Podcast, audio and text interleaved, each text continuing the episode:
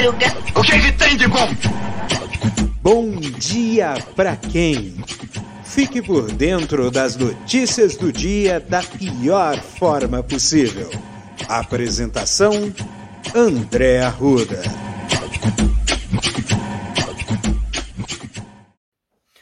E aí, meu povo? E aí, minha pólvora? Sou eu, André Arruda, e esse é mais um Bom Dia! Bom dia pra quem? Olha só, ó o fundão, ó o fundão. Agora, diferente aí hoje. Tá bem diferente aí, cada dia uma coisa nova. Vamos ver se as coisas vai pra frente aí. Terçol no Terçol é uma terça-feira. Ah, o primeiro dia da semana já foi. Segunda-feira, já foi. Já foi embora. Agora é terça-feira. Então, dois quintos da, da semana de trabalho para quem trabalha de segunda a sexta tá indo. Ou dois sextos ou seja, a terça parte do, da semana tá, tá indo também. Então, vamos fazer aí com muita alegria, muito entusiasmo, porque é vida que segue, é vida que segue, é vida que vai fazer as coisas é, com entusiasmo, com alegria, com vontade, com tesão. É que a gente vai fazer as coisas. A gente não vai conseguir fazer as coisas sem, sem querer fazer. E querer fazer é se entusiasmar em fazer. Olha só, já aquela parte do final já tá no começo. Putz, é grila. Ai, meu Deus do céu, lá vem você com ladainha. Seguindo aqui a canção. Rapaz, que notícia brava que aconteceu ontem de manhã. O, o candidato a governador de São Paulo, Tarcísio de Freitas, é, foi até a favela de Paraisópolis e quando ele estava lá aconteceu um tiroteio. Tá? Estou colocando aqui dessa forma, por quê? Porque de manhã, quando a, a Jovem Clã, o, a rádio nazista, é, falou, citou, jogou aos quatro ventos que foi um atentado. Tá? E aí é lógico, óbvio, que o bolsonarismo, o Bolsonaro, queria tirar capital político. Por quê? Uh, na noite de segunda-feira está, estava ocorrendo o programa Roda Viva, né, da TV Cultura, e que seria uma sabatina com os dois candidatos ao governo de São Paulo. E Tarcísio de Freitas não iria participar porque sabia que ia levar uma paulada, né? Mais uma paulada, né? E ele acabou não querendo participar e nesse caso acabou virando uma entrevista com o candidato Fernando Haddad que sozinho ele, ele vai ter todo o cartaz do mundo para conversar, para explicar, para fazer tudo o, o que ele, ele precisa. Pelo que eu vi aqui, do pouco que eu pude ver, ele não fugiu das perguntas e isso mostra uma responsabilidade de quem não, quem não quer fugir, quem não foge do pau, né? Coisa que esse Tarcísio está fazendo, porque sabe que tomou uma lambada, uma sonora lambada do Haddad no debate da Band. Vai ter, não sei se vai ter outro debate. Provavelmente, como falta menos de duas semanas certamente vai ter só mais um debate entre Haddad e Tarcísio e vai ser na Globo. E é o seguinte, se o, se o Tarcísio for com esse mesmo com essa mesma atitude, achando que vai que não indo aos debates, vai vai fazer que nem o, o seu mestre Bolsonaro em 2018, ele está redondamente enganado, porque o povo de São Paulo, apesar de ter sido trouxa no primeiro turno, no segundo turno parece que a coisa está começando a, a, ficar diferente, porque o, o Haddad, pelo que eu vi das pesquisas aí, parece que está encostando o Tarcísio. Então, então assim, é, já está começando a surgir aí uma possibilidade né, de, de uma virada em São Paulo. E se for uma virada em São Paulo, São Paulo vai ser um lugar importante para a eleição para presidente também. Então, então assim, a gente precisa, primeiro, a gente precisa, o pessoal da esquerda tem que primeiro cuidar dos indecisos. Uh, as pesquisas, teve uma pesquisa hoje do IPESP, né, que praticamente não mudou o panorama. Lula na frente, Bolsonaro atrás, acho que é 50 43 na, na, na sem seus votos válidos, né? É, mas mesmo assim, né? Eu, eu acho que é muita questão de prudência, não vale é, salto alto. Eu entendo que o próximo debate dos presidenciáveis na Globo vai ser aquele debate, porque certamente o Bolsonaro vai ir para cima. Só que o Lula tem um grande poder de retórica. Então, se ele tem um grande poder de retórica, isso significa, meus amigos, que pode acontecer que nem no primeiro bloco do debate da Band. O Lula simplesmente engoliu o Bolsonaro, né? que nem, acho que teve até um meme que foi engraçado, né? Que o que teve um o, o, Lula chegou e falou num determinado momento do debate que ele falou assim, é, eu vou tirar o seu segredo, porque se, se é coisa boa, não precisa esconder, né? E aí, ele terminou a fala dele, o Bolsonaro ficou quieto, não respondeu. Só depois de um tempo que ele, que ele resolveu falar, entendeu? Então, então assim, é, é um ponto, são pontos aqui muito, muito é, pesados, né? São, quer dizer, são pontos que, que realmente acabam é, colaborando com o Lula. Tá? E cada vez mais a rede de apoio do Lula, empresários, porque assim você tem grandes líderes da economia, inclusive o apoio de, dos criadores do, do Plano Real, porque ele sabe que o, quando o Lula conduziu a economia do Brasil, ele não fez um plano mirabolante. Ele não criou um plano cruzado novo. Ele não criou um plano Collor.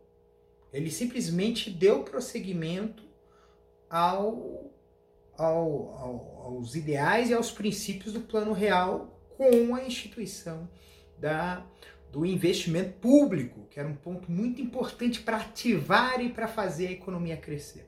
Né?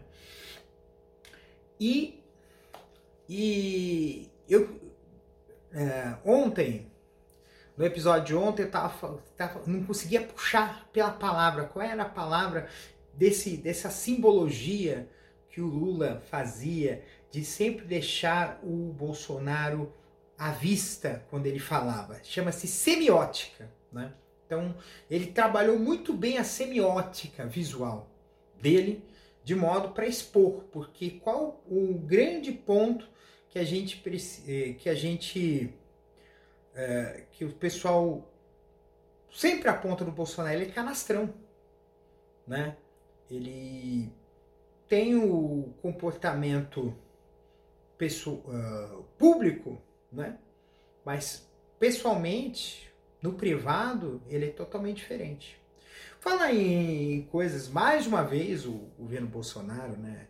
É, fazendo campanha dentro do Planalto, né? Ontem teve lá os sertanejos que foram lá Ainda bem que eu não, não ouço muito sertanejo. Na verdade, eu, eu sempre faço uma crítica em relação ao mainstream, o, ao mercado fonográfico brasileiro. É sempre, é, é, é sempre um, uma espécie de aristocracia artística, né? Você, por exemplo, você tem lá sertanejo, você tem dupla sertaneja dar com pau no Brasil inteiro. E aí só se só se fala dessas duplas que estão fazendo muito sucesso na internet. Você tem o, o, forró, né? Que é um. Uh, fala-se muito do mercado forró, mas, cara, cada aqui em Diadema, cada esquina tem um cara que, que toca teclado e que faz animação usando forró, entendeu? É, no samba, a mesma coisa, cara. Vira e mexe, você aparece aí o pessoal com roda de samba, né? Então, assim, é, por mais que os, esses sertanejos foram lá lamber lá o saquinho murcho do, do Bolsonaro, uh, a gente sabe que a classe artística é muito maior do que esse, esse, esse grupelho. E a gente tem que entender claramente que esses caras foram ricos. Durante a pandemia foram os primeiros a serem chamados para fazer live e ganharam dinheiro para um caralho. Ganharam dinheiro para porra. E o restante do, da, da classe artística ficou à míngua. Ficou, inclusive, dependendo da, da Lei Aldir Blanc que em muitos lugares segurou. Aqui em Diadema teve um problema sério desse. O, a prefeitura de Diadema, não essa atual administração do Felipe, a anterior, segurou verba da Lei Aldir Blanc. Segurou. Segurou verba da Aldir Blanc e só, com, só houve a liberação para os projetos culturais das verbas da Lei Aldir Blanc em Diadema por uma pressão muito grande. Uma pressão muito grande de uma boa parte da classe artística da cidade. Então, assim, é, é umas coisas assim que realmente é, é, é, são coisas assim que é de indignar mesmo. E a gente tem que ficar em cima, porque assim, o, é, as pessoas dão a entender que a, a arte é feita por poucas pessoas. Na verdade, não. Acho que a cena cultural aqui de Diadema é enorme, São Bernardo é enorme, São Paulo é enorme. É, vira e mexe quando você vai. É, se você, é só você ver a programação né, dos centros culturais da, da Prefeitura de São Paulo e Céus. É muita gente. Tá? É muita gente. Né? Muita gente fazendo arte, fazendo cultura. E é esses que vão, vão fazer, vão, vão vão, que fazem o movimento, que tornam a arte brasileira orgânica e viva. O que acontece é o mainstream, o mercado ele pinça um, pinça outro e chama para dentro. Mas assim, só para encerrar essa parte, você que é artista, artista de diversas áreas de São Paulo e do Brasil, que não é esses que têm contratos milionários com gravadoras. Pensem, pensem em quem vocês. Uh, como é que foi a, a situação de vocês na pandemia? Quem deu suporte? Quem deu apoio? A Lei Aldir Blanc não foi uma coisa do Bolsonaro, deixando bem claro. Foi uma lei do Congresso Nacional. E o Bolsonaro vetou. Vetou, a, chegou a vetar a, a lei Aldir Blanc e chegou a vetar a lei Paulo Gustavo. Só que, felizmente, o Congresso Nacional derrubou os vetos do Bolsonaro. Então, então, Bolsonaro nunca gostou da classe artística. Ele quer, na verdade, como sempre, eu já falei isso sobre jogadores de futebol, isso se aplica a esses esses que foram lamber lá o sacão murcho lá do Bolsonaro. Esses caras são vitrines de um modelo patriarcal. Eles não são efetivamente artistas, foram pensados por esse por essa elite. E eles pensam que são elite, mas na verdade não são. São só marionetes para enganar o povo e manter a situação do jeito que está. Você vê, por exemplo, uh, na década de 70, durante a ditadura, tinha muita música de protesto. Cadê as músicas de protesto hoje nas, nas gravadoras? Não tem mais. Agora é só música de amor. Ou, na pior das hipóteses, música de conteúdo explícito. Mas não, não é recriminando o conteúdo explícito. Erotismo sempre fez parte da cultura brasileira. Mas sempre, mas ele sempre foi colocado por esse, por esse mainstream como se fosse um produto. E ainda com a maior disfarçatez do mundo. Cara, você sabe que tem a versão proibida daquele funk, mas quando você vai na, ouve na rádio, ouve na, na, vê na televisão, eles fazem uma versão limpa para fazer de conta, é um formalismo, é um faz de conta de que eles são têm um pudor, mas não tem. Nunca tiveram. Bem, gente, chega, né? Chega de, de falatório. É, terça-feira, terçou no terçol, que essa terça-feira seja maravilhosa, com muita paz no coração. Aliás, é, já houve a troca, porque coisa eu já falei no começo, então se você quiser, volta a fita lá para você ver lá o, a, a, mensagem gostosa que eu sempre passo. Então foi invertido, a mensagem gostosa ficou lá no começo. e que a gente possa construir coisas legais, coisas novas e construir um mundo de paz. Eu acho que é uma coisa que a gente é, vai precisar e muito repensar nos dias de hoje. A gente. Eu, eu lembro aquela música do, do, do, do. Tem duas músicas que eu lembro. Uma é uma música do Raul Seixas chamada Ouro de Tolo, né? É, que ele fala da questão da insatisfação mas é a satisfação da mesmice, da monotonia, né? É, é, ele dizia que eu com a boca escancarada, eu sentado na poltrona de um apartamento com a boca escancarada, cheia de dentes, esperando a morte chegar, né? É, e ver pelas cercas embandeiradas que separam quintais a, a, a vista, a onda sonora do disco voador, uma coisa assim. Mas é, não, você sabe que é uma viagem bastante psicodélica, mas ele fala muito sobre essa questão. É fugir do óbvio. E o e a música do Rapa, né? A Paz, né? A Paz. Na verdade são tem mais outra, né? Tem uma do Gilberto Gil, A Paz que abriu meu coração, né? Também é uma música que faz parte desse, dessa questão da paz. Mas o, é, essa música, a, a, minha alma tá, tá, tá armada e apontada para a cara do suspeito e, e, e, é, e é uma coisa da paz, né? Só que não é aquela paz dos cemitérios que a gente quer. A gente quer a paz da harmonia das pessoas. A gente quer uma paz viva, é uma paz que a gente possa usufruir dela. A gente não, a gente é lógico que a gente vai lutar por muita coisa nessa vida, mas a gente precisa sim usufruir dos nossos momentos de paz. Então, um beijo no coração de vocês, cuidem-se, até amanhã. Vai quartar no quartil? Será? não sei. Um beijo!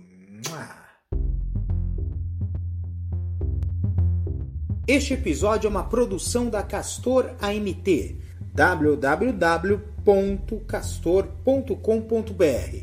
Você pode encontrar este episódio e muitos outros do podcast Castor e seus escapes no endereço anchor.fm castor ou nas principais plataformas de podcasting Spotify, Apple Podcasts, Google Podcasts, Overcast, Castbox, Pocket Casts, Radio Public, Stitcher, Deezer, Tuning, Resso, Amazon Music e Audible.